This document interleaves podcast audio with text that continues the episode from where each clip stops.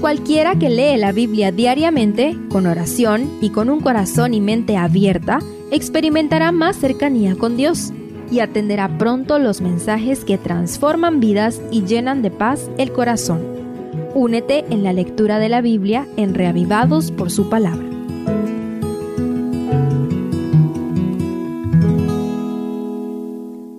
Esdras 8 80 años después del regreso de los primeros israelitas con Zorobabel, según el capítulo 2, Esdras promueve un segundo éxodo de Babilonia a Palestina. Extraigamos las lecciones de cada suceso. Primero, reunir al pueblo. Desde el primer día del primer mes se empezaron a reunir los israelitas para el viaje. Poco a poco se fue juntando una multitud. A diferencia del primer grupo de repatriados, ahora los varones venían con toda su familia pero en relación con el grupo anterior eran muy pocos. Esdras registra por nombre a las familias, prácticamente todos eran de las mismas familias de los que viajaron con Zorobabel. La reunión se llevaba a cabo junto al río de Ahaba. Allí Esdras descubrió que ningún levita se había enlistado para el viaje. Para Esdras, un sacerdote fiel que se proponía dirigir un reavivamiento espiritual en Jerusalén, esto era grave Así que envió personas sabias para motivar a algunos levitas y servidores del templo a unirse al viaje. ¿Por qué razón los israelitas no querían volver a la tierra prometida?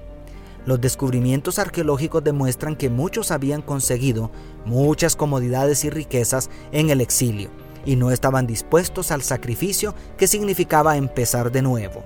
Me pregunto si respecto al gran viaje hacia la Nueva Jerusalén algunos decidirán quedarse porque se han acomodado demasiado en este mundo. Segundo, consagrar al pueblo. El segundo suceso se registra en el versículo 21. Allí, junto al río Ajaba, proclamé un ayuno para humillarnos delante de nuestro Dios y solicitar de Él un buen viaje para nosotros, para nuestros niños y para todos nuestros bienes.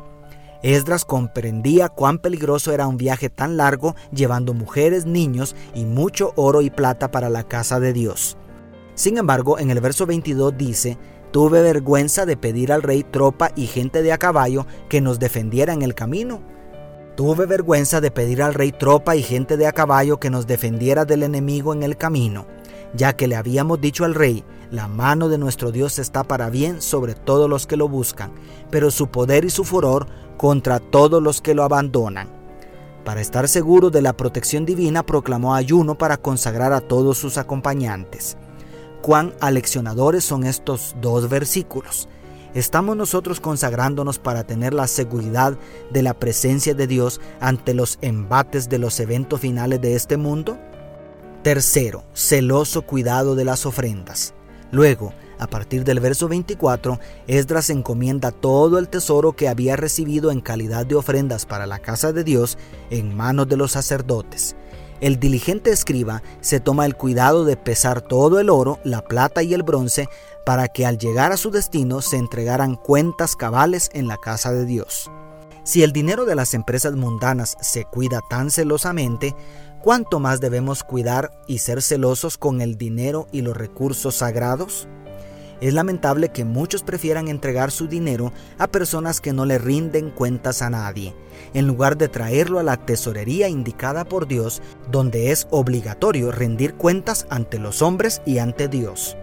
¿Eres tú celoso con el diezmo y las ofrendas que llevas al altar? Y cuarto, agotador viaje completado. El viaje, que quizá duró más de medio año, fue tan agotador que necesitaron tres días de completo reposo para recuperarse.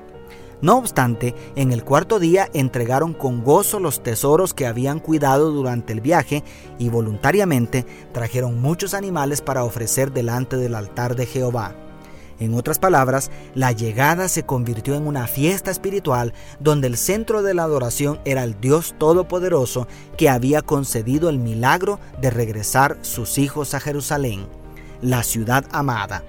¿Te imaginas el fiestón que se armará con todos los redimidos de todas las edades en el cielo? Allí no será necesario llevar los documentos del rey Artajerjes que llevaba Esdras. Nuestro pasaporte para entrar son las marcas de los clavos en las manos de Jesucristo. Dios te bendiga, tu pastor y amigo Selvin Sosa.